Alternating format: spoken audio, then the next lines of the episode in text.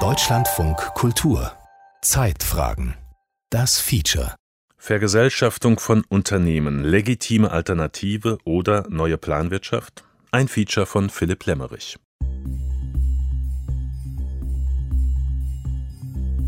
»26. September 2021 Parallel zur Bundestagswahl stimmen in Berlin 2,4 Millionen Wahlberechtigte über die Initiative Deutsche Wohnen und Co. enteignen ab.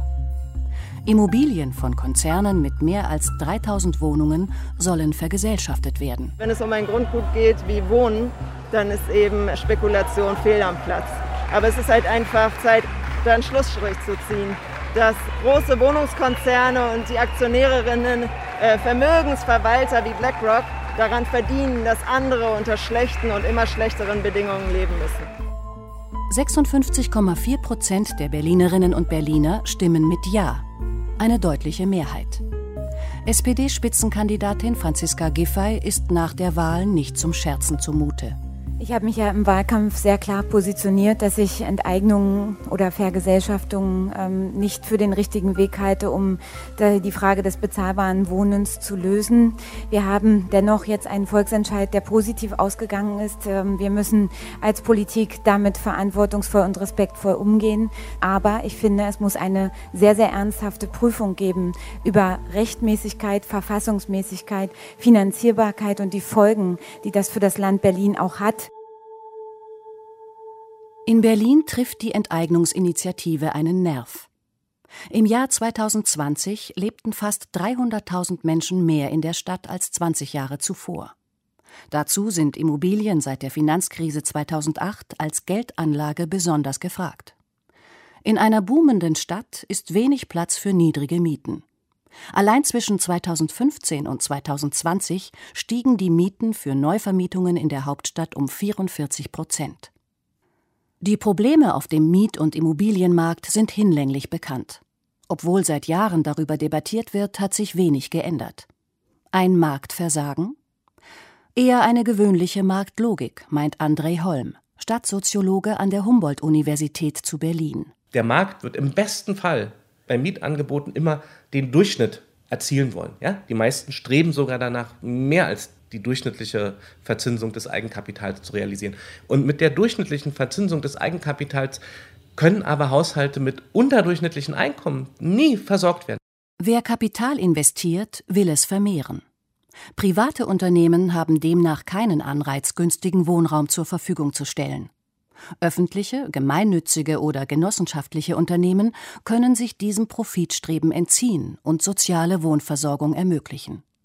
Doch gerade die mussten in der großen Privatisierungswelle Ende der 90er und Anfang der Nullerjahre federn lassen.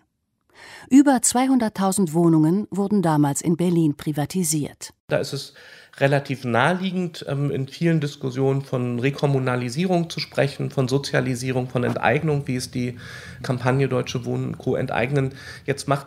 Das sehen bei weitem nicht alle so. Gegenwind kommt aus der Wirtschaftsforschung zum Beispiel von Marcel Fratscher, Präsident des Deutschen Instituts für Wirtschaftsforschung DIW. Bei Immobilien sehe ich überhaupt keine Rechtfertigung, Menschen zu enteignen oder Konzerne zu enteignen. Und äh, ich sehe das sehr gefährlich, denn äh, wo ziehen Sie dann die Schlusslinie? Wie viel enteignen wollen Sie denn? Wollen Sie dann auch nicht nur Immobilien enteignen, wollen Sie auch Unternehmen enteignen? Was ist mit Banken? Das führt in einer Marktwirtschaft zum kompletten Chaos und führt dazu, dass sehr, sehr viel Wert und sehr, sehr viel Wohlstand zerstört wird. Juristisch gesehen sind Enteignungen in Deutschland durchaus möglich. Im Artikel 14 des Grundgesetzes heißt es Eine Enteignung ist nur zum Wohle der Allgemeinheit zulässig. Die Entschädigung ist unter gerechter Abwägung der Interessen der Allgemeinheit und der Beteiligten zu bestimmen. Enteignung kann in einer Marktwirtschaft, in einer Demokratie wirklich nur in Ausnahmefällen geschehen. Wenn man sagt, hier, da muss eine wichtige Bahnstrecke hin, um im Bereich Klimaschutz voranzukommen. Da ist ein Grundstück eines Bauerns, das liegt auf dieser Strecke und das brauchen wir, damit wir diese Bahnstrecke bauen können. In solchen Fällen kann man und sollte man sicherlich auch Enteignungen machen können. Aber nochmals, es sollte die Ausnahme bleiben.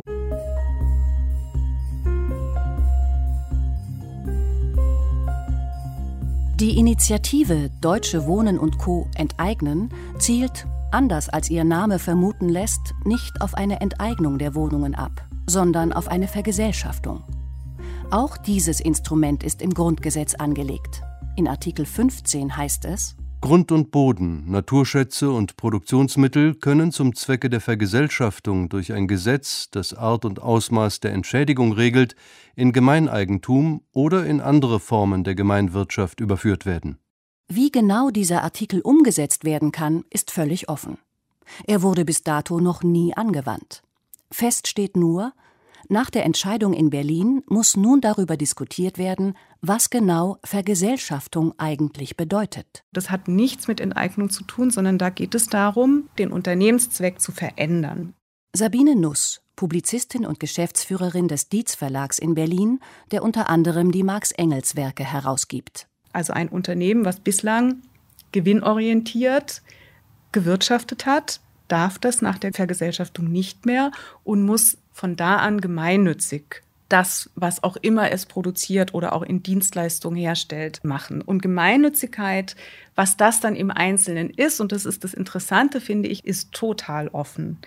Es ist nicht Verstaatlichung, sondern es ist eben ein unscharfer Begriff. Und das ist das Interessante, weil man jetzt darüber diskutieren muss, gezwungenermaßen, was bedeutet denn Vergesellschaftung? Die Initiative in Berlin schlägt vor, die vergesellschafteten Wohnungen in eine Anstalt öffentlichen Rechts zu überführen, mit einer starken Selbstverwaltung der Mieterinnen und Mitspracherechten auch für die Stadtgesellschaft. Es droht ein jahrelanger Rechtsstreit um die Verfassungsmäßigkeit des Vorhabens. Die politischen Gegner bringen sich schon einmal in Stellung, zum Beispiel der CDU-Bundestagsabgeordnete Jan-Marco Lutschak der beim Bundesverfassungsgericht auch schon erfolgreich gegen den Berliner Mietendeckel klagte. Ist so etwas überhaupt mit dem Grundgesetz in Einklang zu bringen? Verstößt es gegen das Verhältnismäßigkeitsprinzip, wenn man Wohnungsunternehmen über 3000 Wohneinheiten enteignet? Ähm, was sind die Maßstäbe dafür? Also da gibt es eine ganze Fülle von verfassungsrechtlichen Fragen, die mich in meiner Einschätzung dazu führen, dass ich sage, wenn man das so umsetzen würde, wäre es ein Verstoß gegen das Grundgesetz.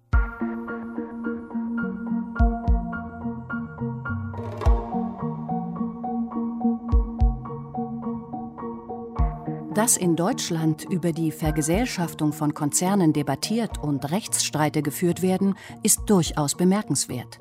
Denn die Unantastbarkeit von Privateigentum war in der Bundesrepublik über Jahrzehnte hinweg politischer Konsens.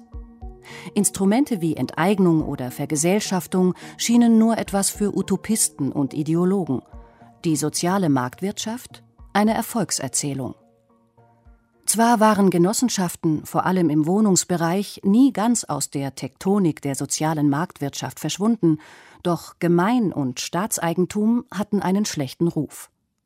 Nicht nur die Mangelwirtschaft im DDR-Staatssozialismus taugte als Negativfolie, auch öffentliche Betriebe in der Bundesrepublik, Bahn, Post, Telekom, hatten den Ruf, träge, ineffiziente und vor allem kostspielige Bürokratiemonster zu sein. Doch in den letzten Jahren hat sich der Blick gewandelt.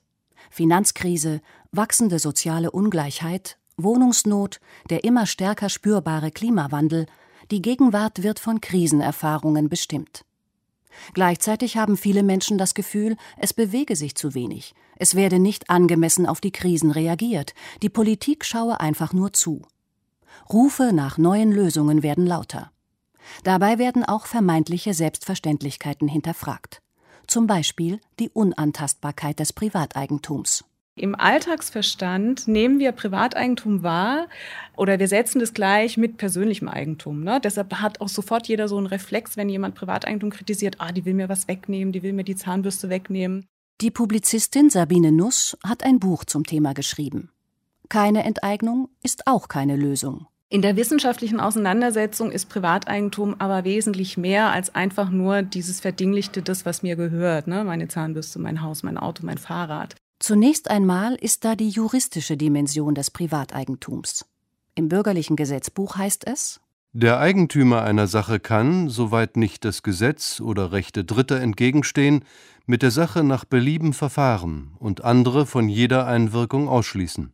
Das bedeutet, dass ich, wenn ich sage, etwas ist meins, im Umkehrschluss auch sage, es ist nicht deins. Das heißt, daran sieht man, Eigentum ist ein soziales Verhältnis. Ich kann andere ausschließen vom Zugang zu etwas. Im Mittelpunkt der Kritik am Privateigentum steht natürlich nicht die Frage nach Zahnbürste, Haus oder Fahrrad. Vielmehr geht es um das Eigentum an Produktionsmitteln. Gebäude, Maschinen, Rohstoffe, die zur Produktion von Gütern erforderlich sind. Wenn ich eine Verfügungsgewalt habe über die Mittel, mit denen ich Konsumtionsgüter produziere, habe ich eine relativ große Macht weil ich kann entscheiden, was wird produziert, zu welchem Zweck wird es produziert, wer arbeitet für mich, zu welchem Lohn, wie nutzen wir die Natur, auf welche Kosten und so weiter. Das heißt, diese Macht ist in der Ordnung, die auf Privateigentum beruht, privat organisiert, im geschlossenen Raum und keiner öffentlichen demokratischen Aushandlung steht sie nicht zur Verfügung.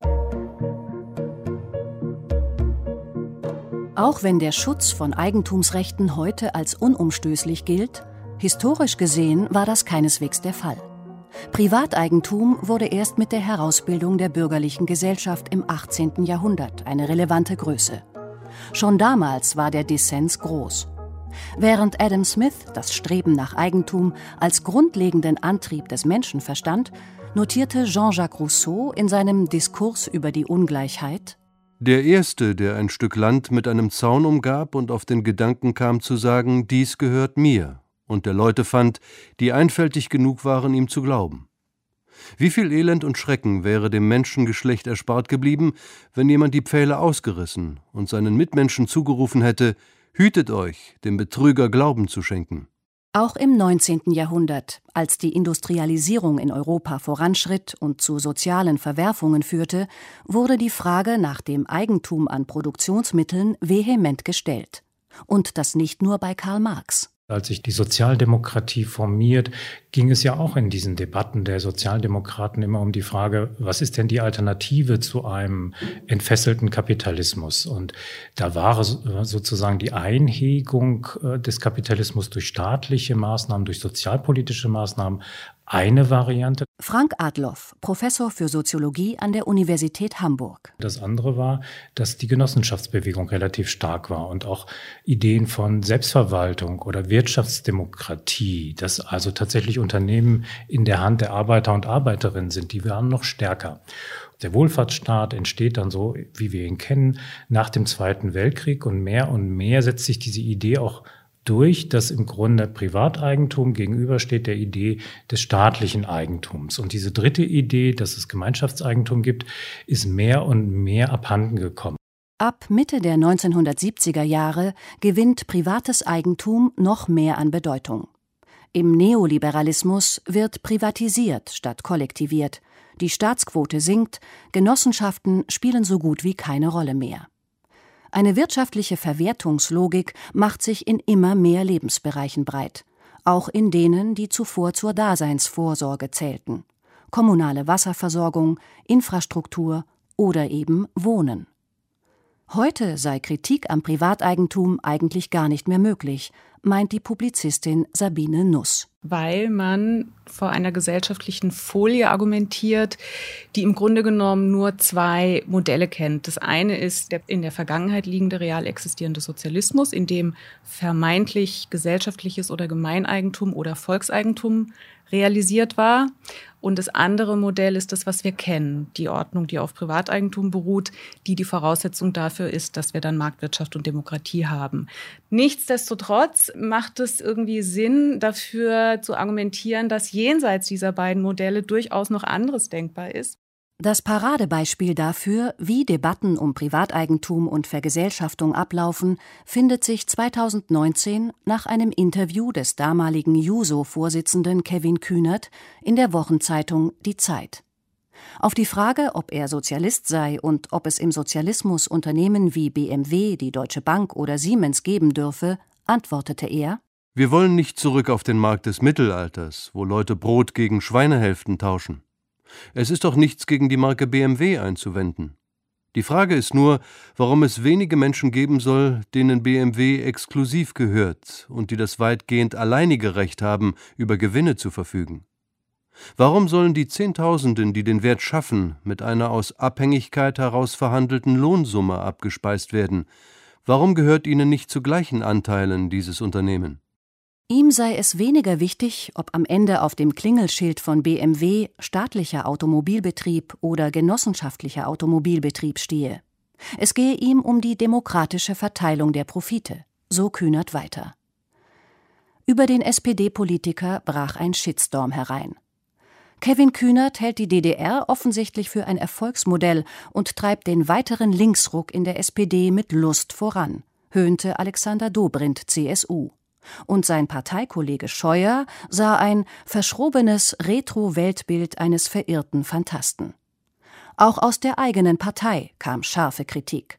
Was für ein grober Unfug. Was hat der geraucht? Legal kann es nicht gewesen sein, ätzte Johannes Kars. Im Grunde wurde so ein Schreckensbild gezeichnet. Es wurde das Gespenst des Staatssozialismus beschworen, das Kühnert gemeint hätte unter Kollektivierung, Vergesellschaftung sei dann nichts anderes zu verstehen als das Eigentum, also das Privateigentum wird dann Staatseigentum und dass wir im Grunde zurück sollten in den Staatssozialismus. Frank Adloff von der Universität Hamburg. Was man in dieser Debatte überhaupt nicht gesehen hat, ist, dass es ja eigentlich erstmal nur um die Frage geht, wer hat denn das Eigentum? Und es gibt Alternativen zu dem Programm sozusagen unserer modernen westlichen Gesellschaft, die vor allem auf Privateigentum setzt. Die Aufregung um Kühnerts Sozialismusthesen verstellt den Blick darauf, dass es durchaus gute Gründe gibt, über die Organisation von Eigentum nachzudenken. Denn Vermögen sind in allen westlichen Ländern höchst ungleich verteilt. Soziale Ungleichheit nimmt seit Jahren zu. Eine Entwicklung mit großer sozialer Sprengkraft. Um die Situation zu entschärfen, müsse man auch fragen, inwieweit nicht die breitere Streuung des Eigentums, beispielsweise wenn Unternehmen in Mitarbeiterhand sind, inwieweit sie nicht dieses Problem viel, viel stärker angehen und lösen könnten. Dann treibt, glaube ich, viele Menschen die Frage um, inwieweit nicht diese ungleiche Verteilung von Eigentum auch unsere Demokratie unterhöhlt.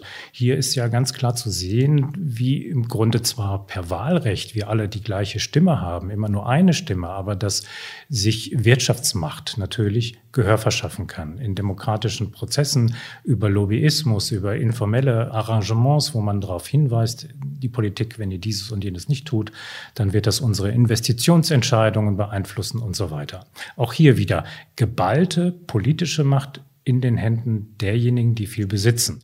Frank Adloff forscht an der Universität Hamburg im Kolleg Zukünfte der Nachhaltigkeit.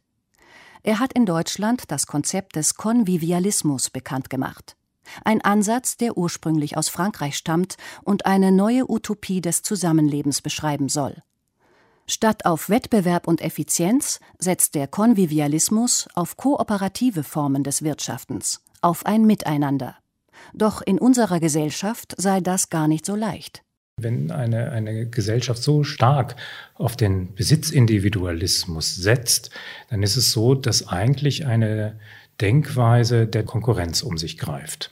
Wenn das so stark in einer Gesellschaft verankert ist, dann fällt es schwer, kooperativ zu handeln. Dann fällt es schwer, aus diesem Konkurrenzmodus herauszukommen und Möglichkeiten zu entwickeln, wie man gemeinsam etwas gestaltet. Gerade die Herausforderungen der Klimakrise werfen die Frage auf, ob privatwirtschaftliche Aktivitäten tatsächlich in der Lage sind, nachhaltig zu werden. Ob Profitstreben und Renditeorientierung in ein emissionsfreies Zeitalter münden können. Frank Adloff ist bestürzt über die, wie er sagt, schablonenhafte Debatte über Zukunftsfragen in der Öffentlichkeit. Die Wissenschaft sei da weiter, meint er. Dort werde sehr kontrovers diskutiert, ob dieses, ich sage mal, System, wie es bisher besteht, also ein, ein neoliberaler Kapitalismus, ob das eigentlich eine Zukunftsperspektive hat. Und viele kommen zu dem Schluss, nein, es wird eigentlich keine Zukunftsperspektive haben. Die Probleme, die anstehen, und da nenne ich nur wieder die zwei größten, soziale Ungleichheiten und eine angemessene Reaktion auf die Erderwärmung, die sind mit diesen Bordmitteln, die bisher vorhanden sind, irgendwie nicht zu lösen.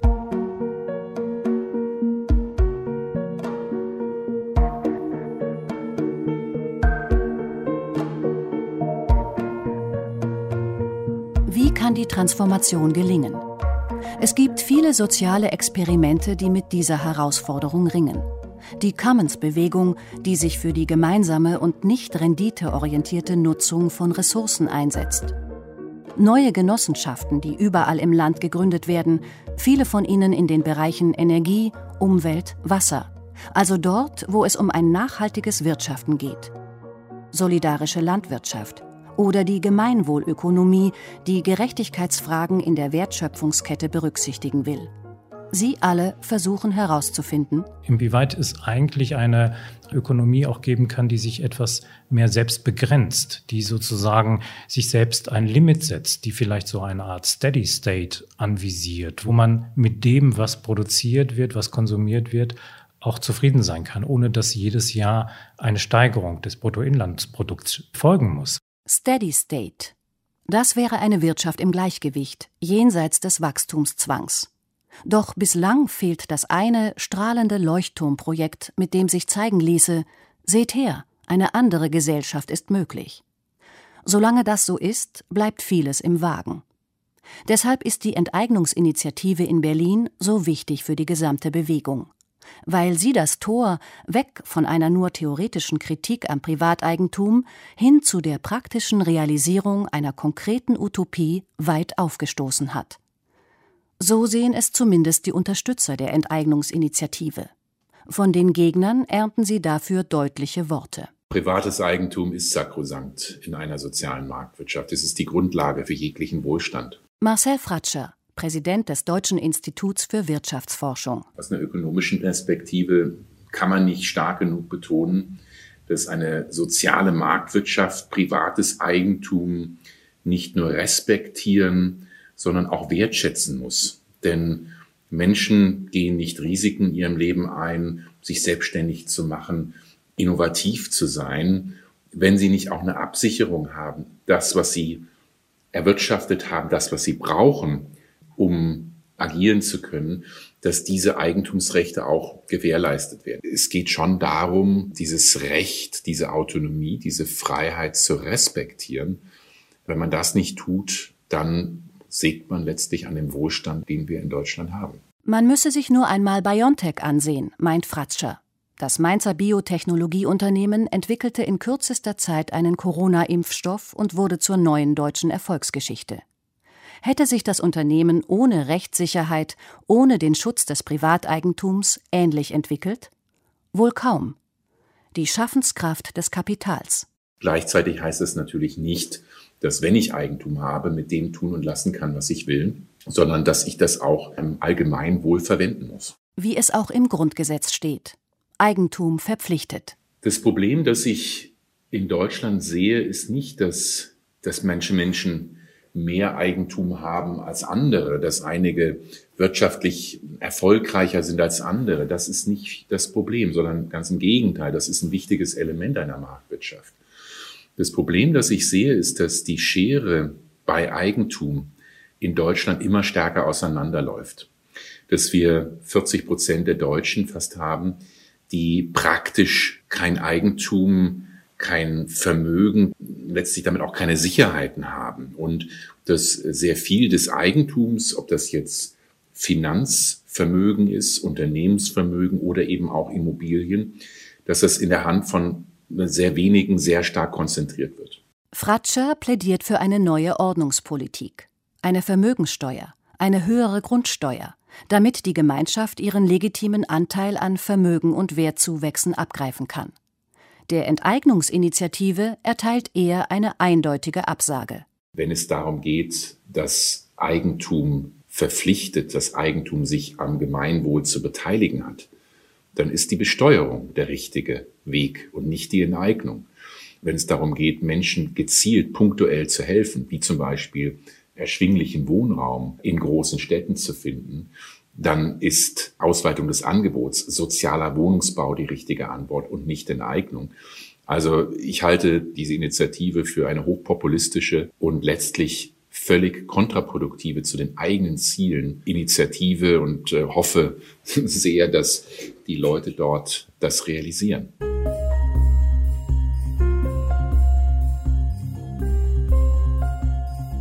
Wie es nun weitergeht in Berlin, ist völlig offen. Werden Immobilien tatsächlich vergesellschaftet? Wird Privateigentum in Gemeinschaftseigentum überführt? Diese Fragen werden Politik und Gerichte wohl über Jahre beschäftigen.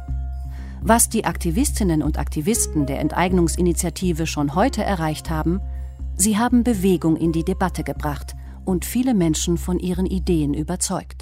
Und das ist ja auch, was in der Bewegungsforschung immer wieder festgestellt wird, dass Menschen sich in Auseinandersetzungen, in betrieblichen Konflikten, in sozialen Bewegungen, in Kämpfen, dass das was macht mit den Leuten, dass die Handlungsmacht plötzlich erkannt wird, die man dann doch hat, ne, wenn man sich zusammenschließt. Und das wäre so ein bisschen auch meine Hoffnung bei diesem Modell, dass die Leute so eine Begeisterungsfähigkeit kriegen, weil sie merken, sie haben plötzlich eine Art von Einfluss auf etwas, was vorher immer als äußere Macht ihnen entgegengetreten ist.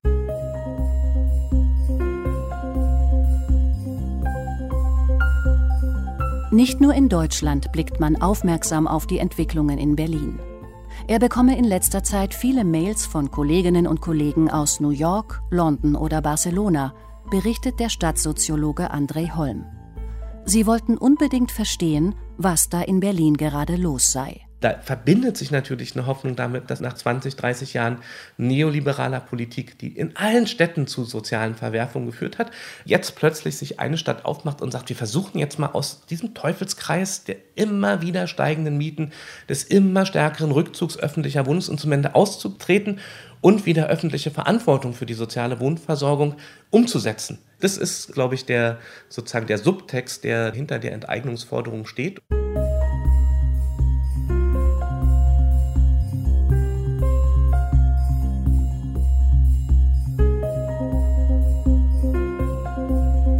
Das war das Feature von Philipp Lemmerich über die Vergesellschaftung von Unternehmen, legitime Alternative oder neue Planwirtschaft. Es sprach Cornelia Schönwald, Regie Beatrix Ackers, Redaktion Martin Hartwig.